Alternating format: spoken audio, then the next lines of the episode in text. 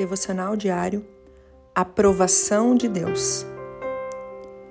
Ainda assim, muitos líderes dos judeus creram nele, mas por causa dos fariseus não confessavam a sua fé, com medo de serem expulsos da sinagoga, pois preferiam a aprovação dos homens do que a aprovação de Deus. João 12, 42 e 43.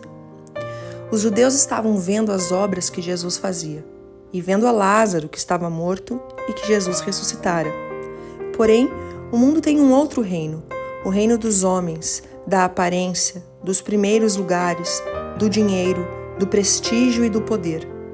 E eles queriam mais a aprovação dos homens do que a aprovação de Deus.